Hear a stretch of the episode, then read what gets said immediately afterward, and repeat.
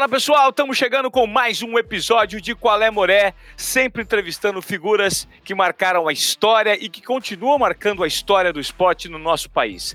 Pessoas transformadoras e que deixaram um legado. E hoje é um grande privilégio receber esse cara aqui. Ele talvez seja um dos maiores atletas que o Brasil já teve. E o esporte dele é o basquete. É o maior cestinha das Olimpíadas, com mais de mil pontos tem também a maior média de pontos da história dos jogos, com 42,3 pontos por partida. O homem que disse não à NBA pelo amor à seleção brasileira. O homem que conseguiu o impossível, que foi vencer os Estados Unidos na final do Pan-Americano de Indianápolis em 1987, com detalhe, hein? 46 pontos. Ídolo na Itália, na Espanha, e o detalhe é que ele inspirou uma das maiores lendas do basquete, que não está mais entre nós, Kobe Bryant. É, o Kobe cresceu vendo esse cara jogar. Eu estou me referindo a Oscar Schmidt, nosso convidado do Qual é Moré. E aí, Ei. Monsanta, qual é? E qual é você, Moré? que prazer receber você aqui. Vamos compartilhar um, um momento bacana, relembrar suas histórias e principalmente tentar entender o que, que você está fazendo hoje, cara. Como é que tá a vida nessa pandemia? Ah, tá ótimo. Eu tô vendo todas as séries possíveis. Eu, eu vi um, uma ultimamente que recomendo para qualquer pessoa. É, como você se safar de um assassinato. É, uma, é da, com a, com a que ganhou, ganhou todos os prêmios possíveis, ela ganhou. E são, são seis temporadas de 15 capítulos, né? Você tem um saquinho grande ou tá na pandemia para poder ver essa série. Seis temporadas de 15 capítulos? Como de escapar de um assassinato? Isso de um assassinato. How to get away with murder. Nato, pera aí, vamos, vamos ver. Então, eu quero saber quem que é a atriz Boa. que faz. Como é que é o nome? Viola, é a Viola, Viola, Viola Davis. Viola Davis. É, e, e, aí, e tem sido. Agora eu queria que você me falasse do ponto de vista da cabeça, Oscar. Como é que tá, cara? Teve algum momento de reflexão durante a pandemia? Não, não, não. não se bem que eu sou muito disciplinado, né? Eu sou um soldado no Brasil e não é pra sair de casa, eu não vou sair de casa, pô. Hoje, até me ligou um amigo meu, oh, então, toma num café aqui no Pão de Açúcar. Falou o nome de cinco pessoas, falei, não conte comigo, que não vou. Não teve jeito. É assim, cara, não tem, imagina. Você ficar em casa mesmo, vou sair para ficar, vou tomar um, um, refrigerante com os amigos, não vou. Fico em e... casa com a minha esposa e com a nossa funcionária. Oscar, me conta uma coisa. Qual que é o seu pensamento sobre essa pandemia, cara? Você acha que a gente vai sair dessa mais forte? Vai, vai, vai, ter uma vacina. Eu acredito que a vacina vai vir no fim do ano. Ele está falando em outubro, mas vai, vai, vai vir no fim do ano. Não sou otimista demais. E vai sair dessa. Vai sair dessa certeza. Basta ficar em casa. Se você for fazer um, comer um churrasco com os amigos, você vai pegar esse, esse vírus que é malvado é isso mesmo, é isso mesmo. Eu queria que você me falasse, Oscar, como é que foi a morte do Kobe para você? A gente não conversou depois ah, disso. Rapaz, você deve ter ficado ó, muito triste, né? Eu estava fazendo, quando ele faleceu, né? Foi quando deram a notícia, eu estava fazendo um comercial para Telecine. E o meu filho, estava comigo, meu filho falou: ó, se alguém falar da morte do Kobe aqui, eu bato, hein? Ninguém falou da morte do Kobe. Eu fiquei sabendo, voltando para casa, que ele falou para mim: pá, morreu uma pessoa importante. Porra, eu falei, quem será? Já pensei em minha mãe, meu pai já tinha morrido. Aí ele fala, quem foi? Ele falou, Kobe Bryant. Puta que caiu o mundo. Quando você perde alguém que você gosta, você relaciona imediatamente com um parente seu que você gostava muito. E eu relacionei ele com, com meu pai, cara. Uma, uma angústia tremenda. Aí eu cheguei em casa, fiz um, um, depoimento, que quase que não acaba o depoimento do Kobe. Que triste que eu fiquei. Mas acabei, acabei como um soldado e, e fiquei pensando nele, né? Isso aqui é a verdade. Oscar, você, ele foi, você foi ídolo dele, né, cara? E vocês estiveram juntos em algumas oportunidades. Como é, é que é se relacionar é, com essas pessoas e para você ter sido ídolo de um cara tão importante com o tamanho dele no basquete?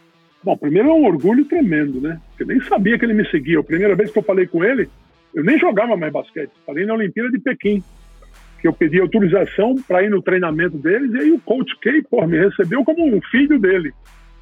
E aí eu falei com o Kobe, ele me contou as histórias, porque eu, quando eu via o Kobe, ele tinha 6, 7 anos. E ele vinha com o pai dele no All-Star, o Joe Bryant, um jogador excepcional. E no intervalo ele entrava em campo e ficava arremessando bola. E só saía quando alguém agarrava ele e tirava para fora. Eu falei, pô, esse menino vai, vai do que é esse menino? Aí ele falou, é filho do Joe Bryant. E ele se chama Kobe porque os pais dele adoravam a carne Kobe, do gado Wagyu japonês, e botaram o nome do filho, o nome da carne.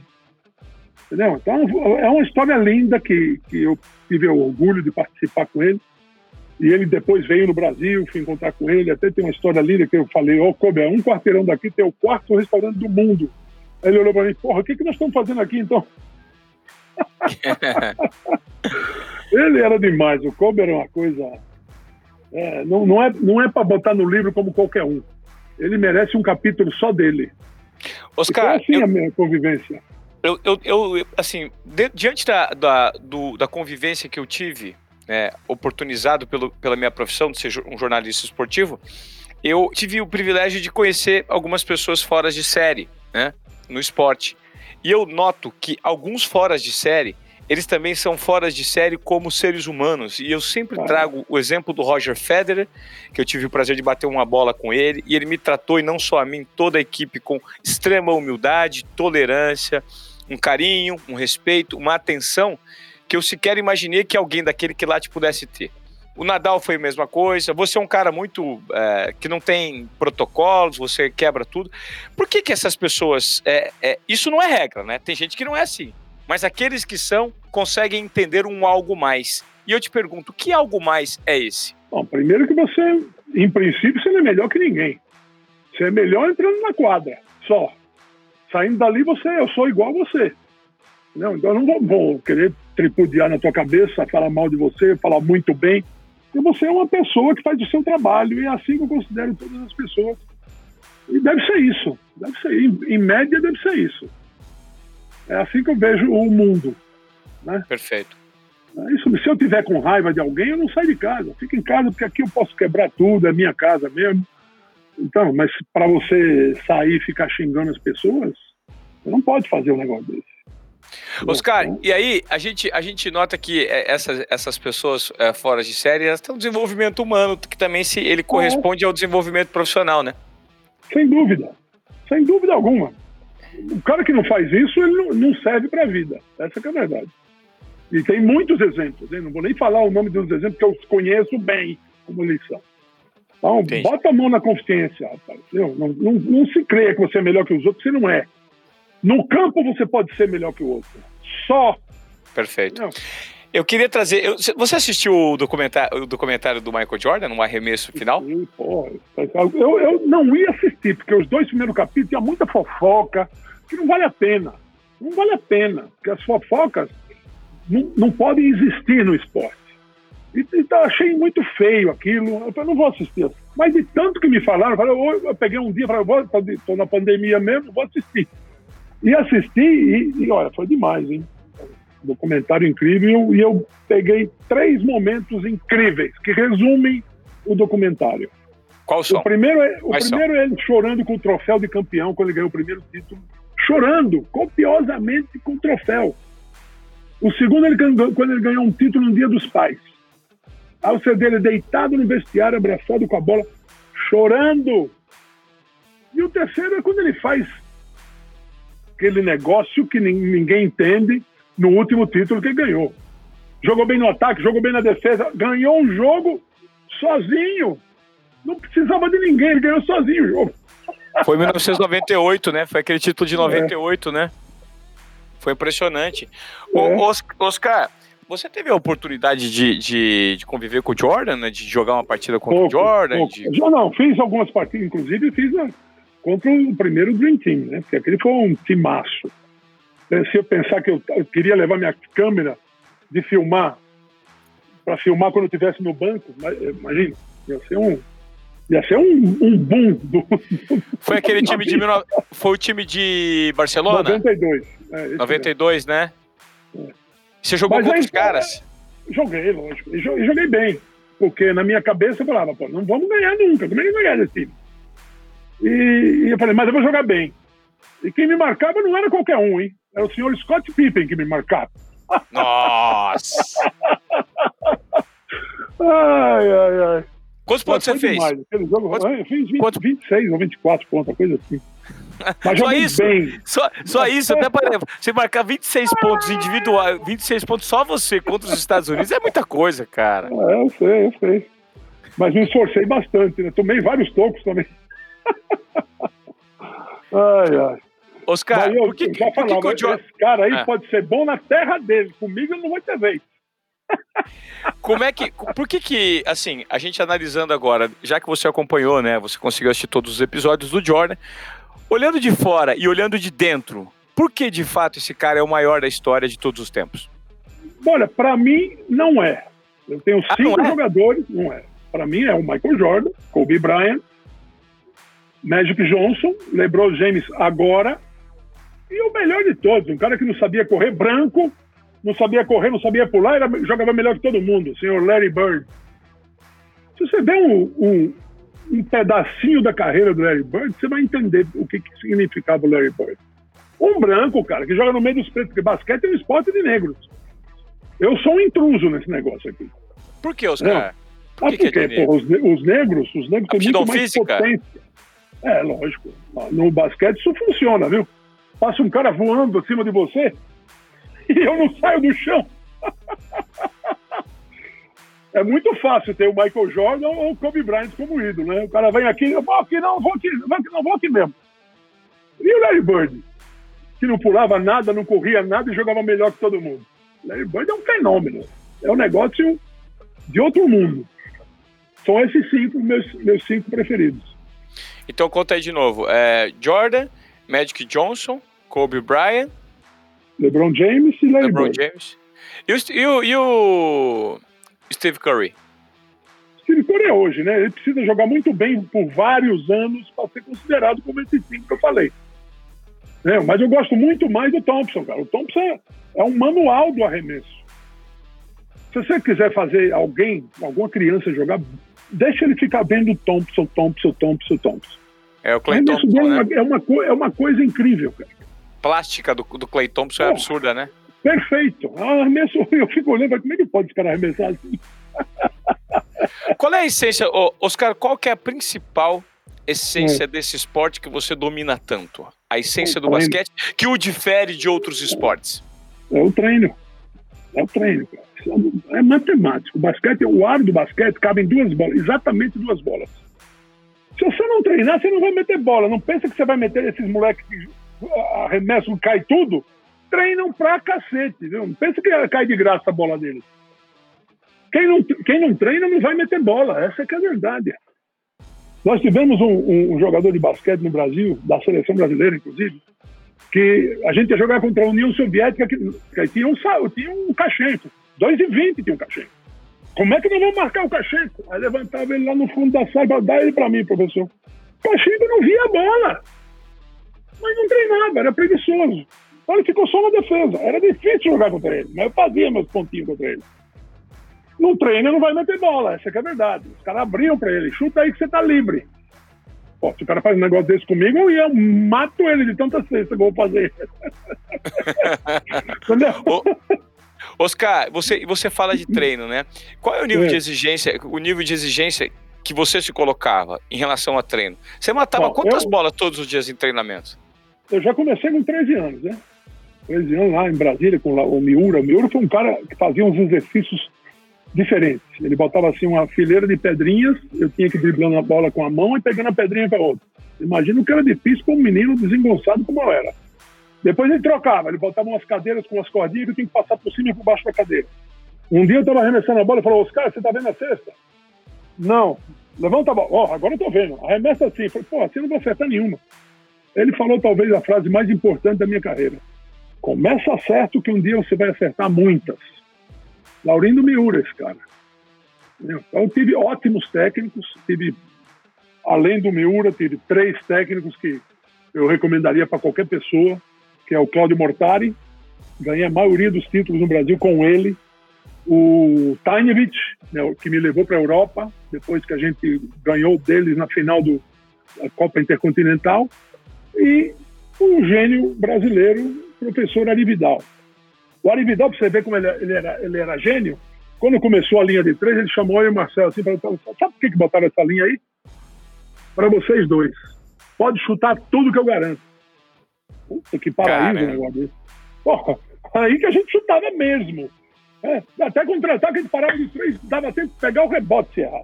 Caramba! Eu tive essa vida com pessoas ótimas que pouco a pouco foram, foram ficando do meu lado. E quando você tem alguém assim, cara, você tem que aproveitar. E eu treinava para ser o melhor, para ser o melhor mesmo. Todos os dias da minha vida eu treinei para ser o melhor. Aí um dia, na Itália, eu falei: tá muito fácil esse negócio, vou complicar um pouquinho. Só vou para casa quando eu fizer 20 seguidas e três sem errar. Geralmente na primeira, no máximo na terceira, porque eu já estava ali treinado com a mão certa. E quando não ia? 18, tom, 1, 2, 17, tom, 1. Eu um dia eu fiquei quase duas horas para fazer as 20. Mas só ia para casa se eu fizesse a vigésima. E quando eu fazia a vigésima, eu continuava para ver até onde eu ia chegar. Chuta enquanto parou. 90. Com Olívia, meu companheiro de time no Flamengo, tinha 44 anos. Passando a bola para mim, o time do Flamengo todo sentado no chão, assim, ó. Depois, depois das 50, eu já falei, vocês estão sentados aí?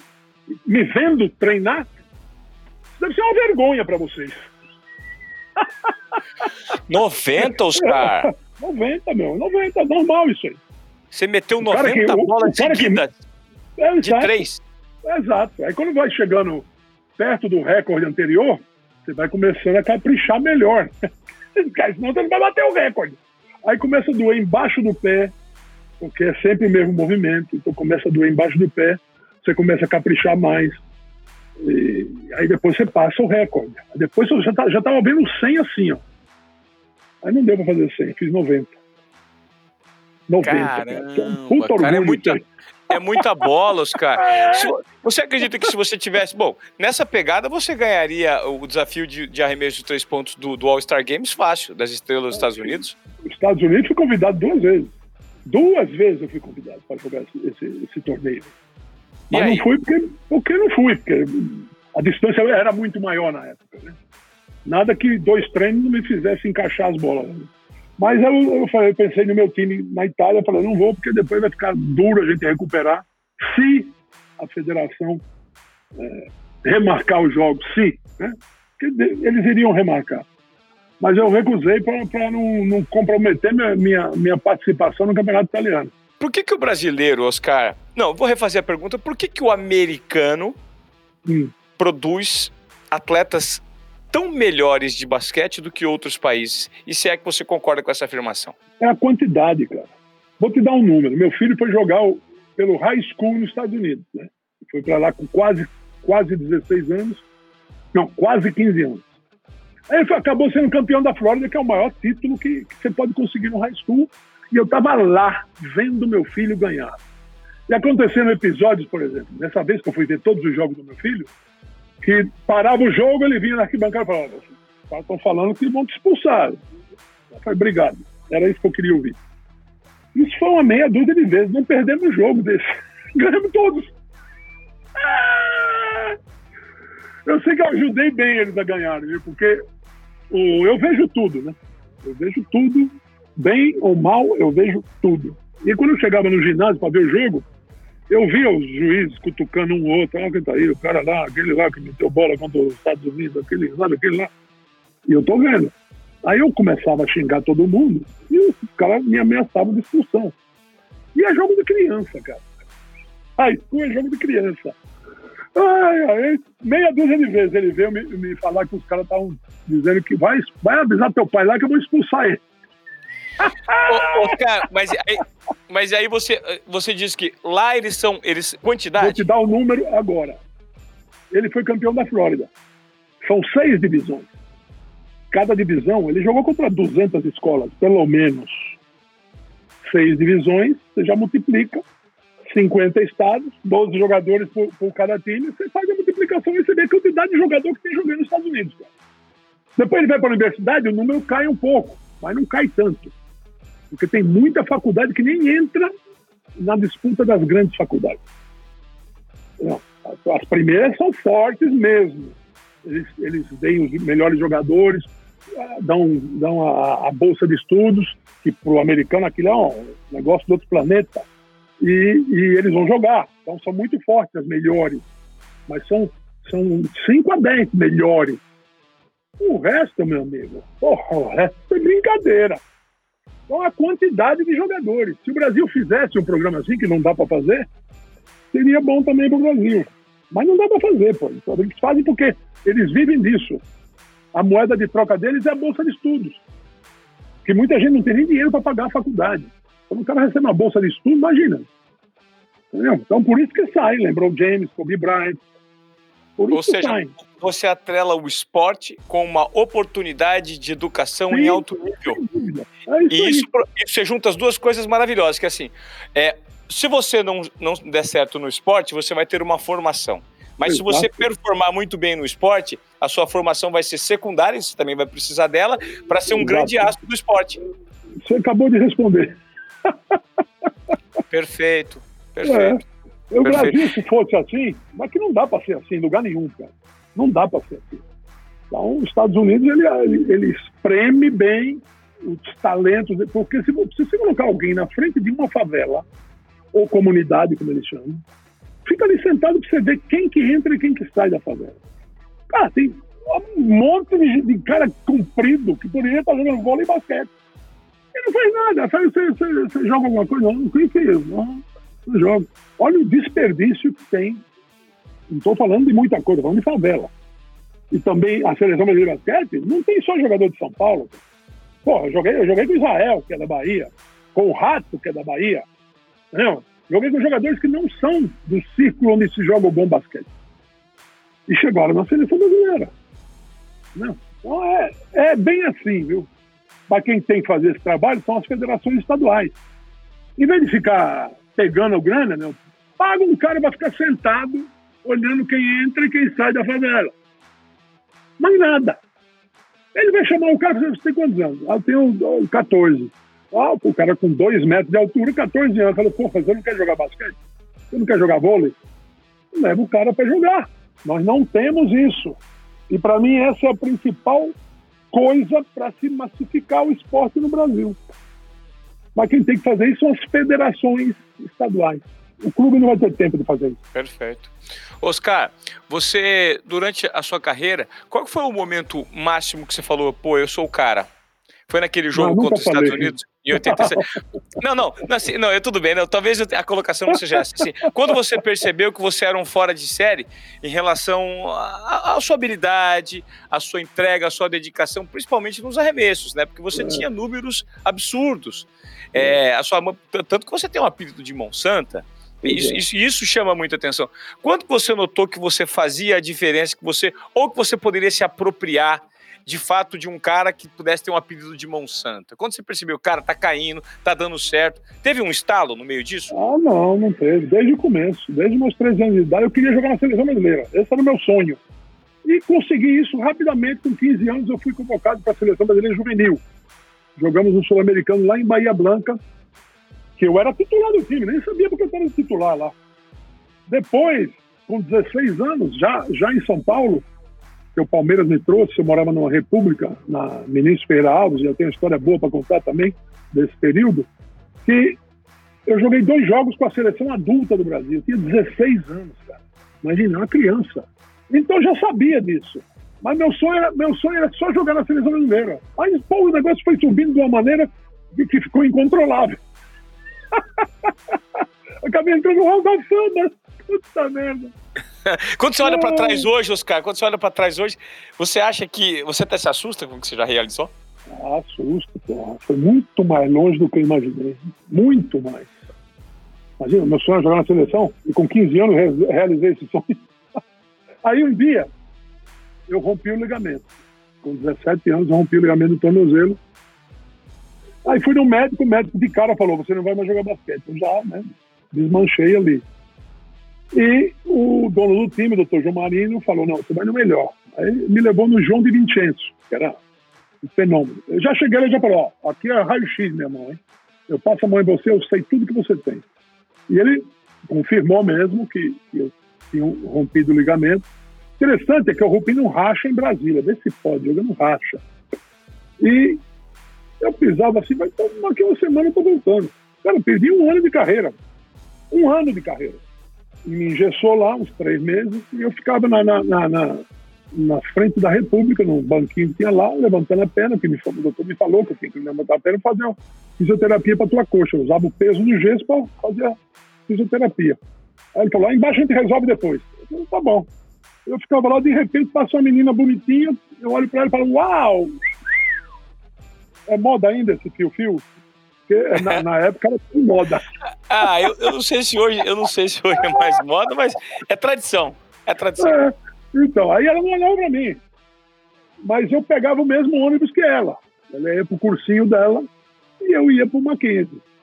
Então, você imagina o que, que era subir de muletas num ônibus, onde não tinha nada para favorecer quem, quem tinha problema físico.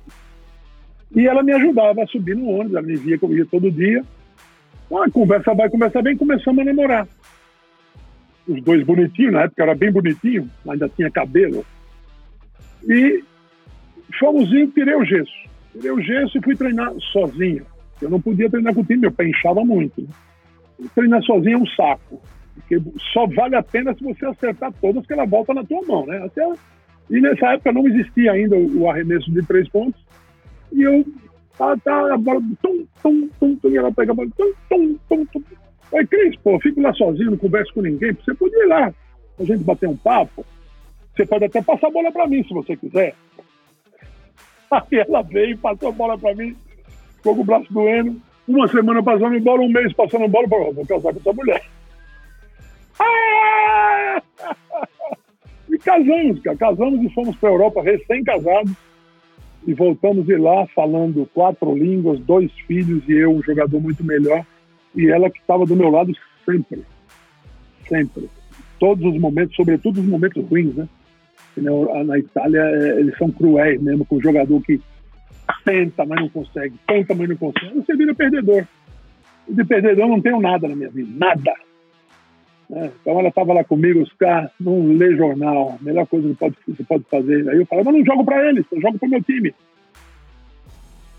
E por que, que você tem que arremessar só de dois? Quando o arremesso de três, 40% de três vale 60% de dois. Por que, eu não tenho que arremessar de três? Fala pra mim. É isso. É isso. É. E aí você aí caiu a ficha que o negócio era só três. Ah, sem dúvida. Eu acabei, eu acabei, acabei minha carreira fazendo muito mais arremessos de três do que de dois. Claro. Não. Aquele jogo, aquele jogo de, do Pan-Americano de Indianápolis foi o mais emocionante da sua vida?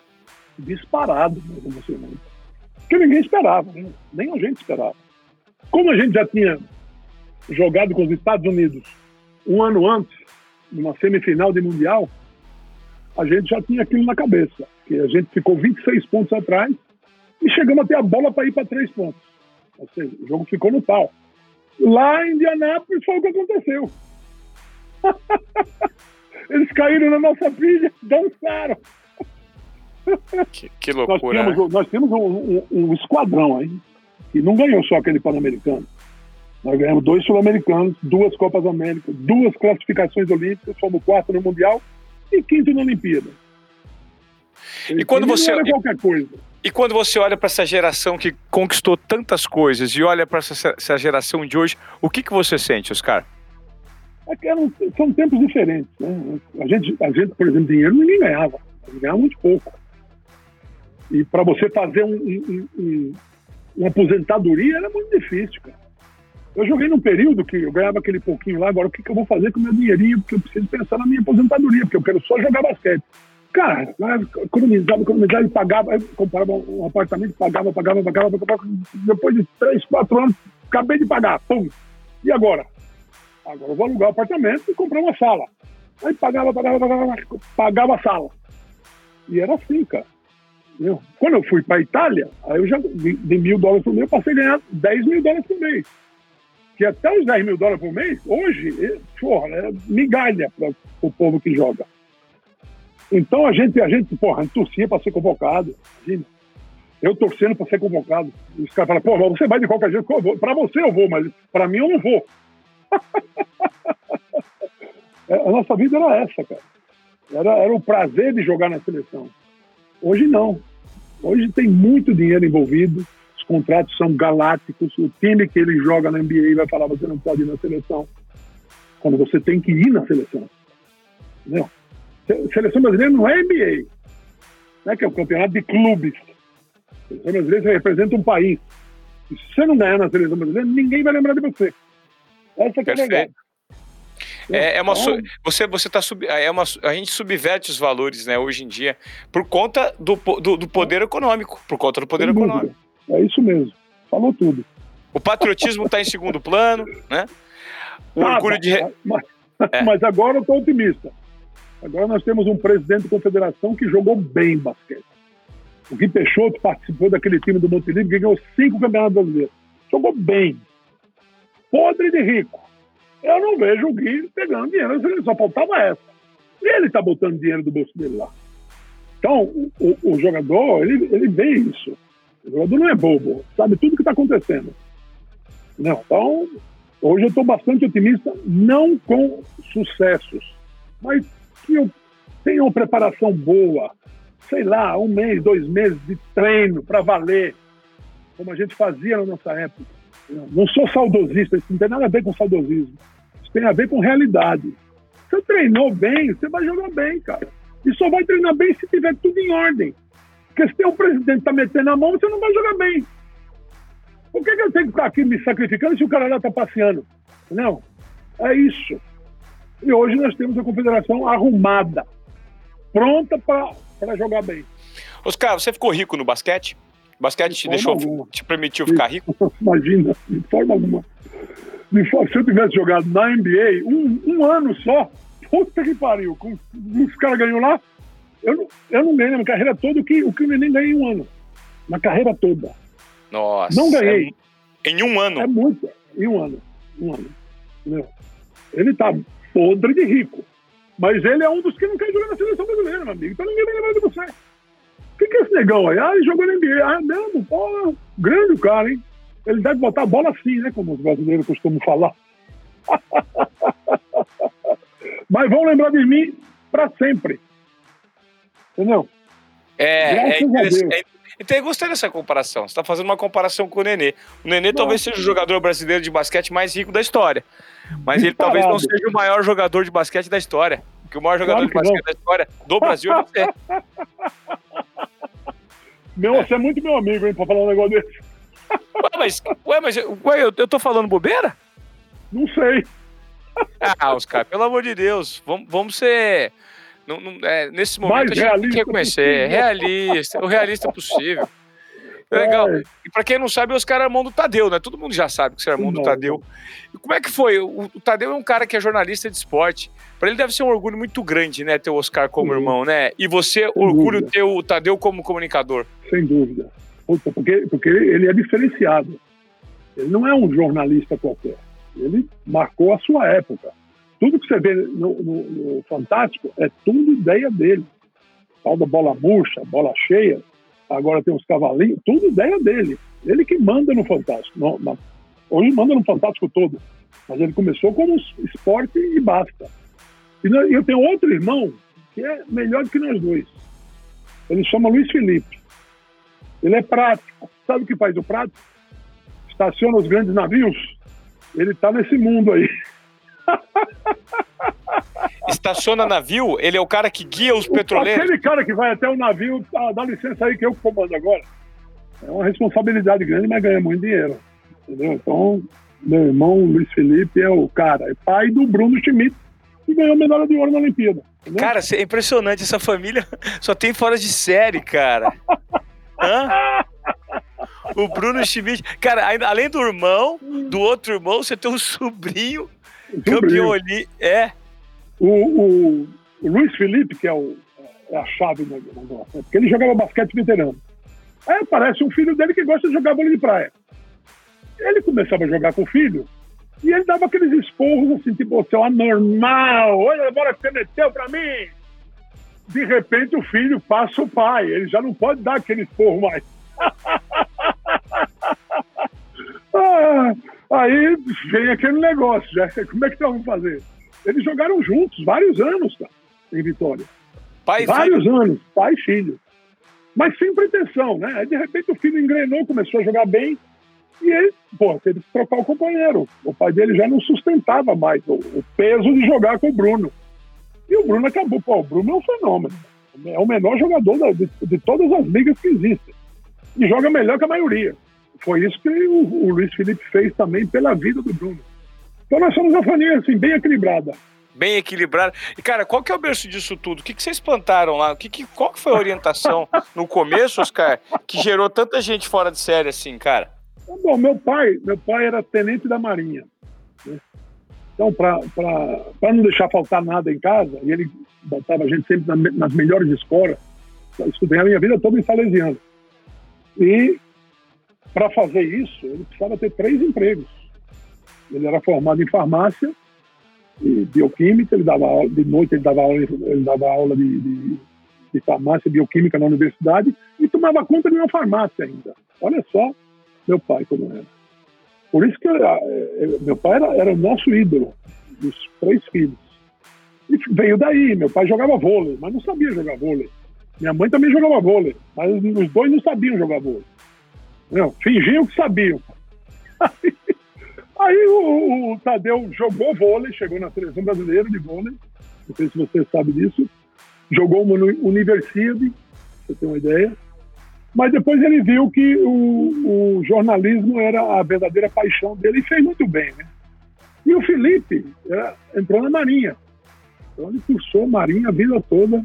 Ele foi aposentado como capitão de corveta. E a Marinha dava um posto superior, então ele é capitão de mar e guerra, continuar com a mesma aposentadoria. E depois fez concurso para prática e passou no concurso. E hoje a gente é o irmão, nós dois somos irmãos do Tadeu, isso é verdade. que legal, Oscar. Que legal, cara. Ó, eu acho que a gente conseguiu fazer um pupurrizinho aqui de, de, de, de, histórias interessantes, de momentos marcantes e do que representa essa, essa, essa, essa família. Porque eu vim entrevistar o Monsanto, a gente falou um pouquinho sobre a família, falou um pouco do seu legado. E eu queria que de repente você deixasse uma mensagem para quem está nos acompanhando e que acredita que o esporte pode sim transformar a vida, como a gente sabe que pode, os exemplos são os exemplos que você acabou de dar agora, o seu, por exemplo, e que querem acreditar e que sabem que vão enfrentar muitas barreiras até chegar lá. Bom, tenho duas mensagens. A primeira é para, é para os, os atletas.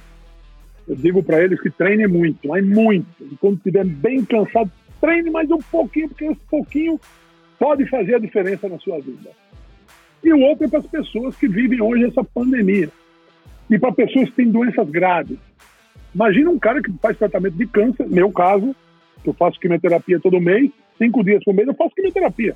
Acho que estou dando risada aqui à toa. e aí, de repente, vem a pandemia. O cara não pode sair na rua. Porque se ele pegar o vírus, ele pode morrer. Então, para esses caras, minha sugestão é muito simples. Pega um carro, pega um ônibus, vai para o litoral de São Paulo. Vai na praia, bota o pezinho na água, faz castelinho com, com quem você puder fazer. Seu filho não tem filho, se é sobrinho, é sobrinho. Caixão não tem cofre nem gaveta. Você não vai levar nada para o além. Você vai deixar o dinheiro todo aqui na terra. Então, faça isso. Essa, esse câncer que eu tive me, me ensinou a não ter mais medo da morte. Eu não tenho mais medo, eu não morria de medo da morte. Hoje eu não tenho mais medo da morte. Se quiser me levar, pode levar. Entendeu? Então, essas pessoas, pô, parece que eu sou conselheiro de doença. Mas a mensagem é aproveite a vida, né, Oscar? Aproveite a tá vida tá mesmo. Aproveite mesmo a vida. Porque ela, ela passa muito rápido, cara. Não, então você precisa viver a tua vida. Viva! Isso significa qualidade de vida. Qualidade de vida não significa ter muito dinheiro que você gasta como você quiser e não acaba nunca. Qualidade de vida é fazer as coisas certas. Aquelas coisas que te geram valor, dar Exato. amor para quem está do seu lado, de repente valorizar é o que a gente não valoriza é quando a gente está é em busca de dinheiro. É isso aí mesmo. Legal. Monsanta, que privilégio é, ouvir suas histórias, compartilhar esse momento com você e absorver um pouco dessa energia e dessa vontade de continuar vivendo que você tem e de quebrando padrões, como você sempre gostou de, de quebrar, não é mesmo? Até para dar entrevista você é diferente, você dá entrevista de outro jeito. Uma curiosidade, o que, que tem atrás de você? São pins aquilo lá? Tem o quê? Aqueles quadros atrás de você. É, são, é, tem quatro quadros. É, Para quem está nos ouvindo no nosso podcast, a gente consegue se ver aqui no vídeo, porque essa gravação está sendo feita é. online. São quatro, Sim. são queijos, cara. São mil queijos da França. Uau! Cada, é, cada quadrinho tem 250 queijos.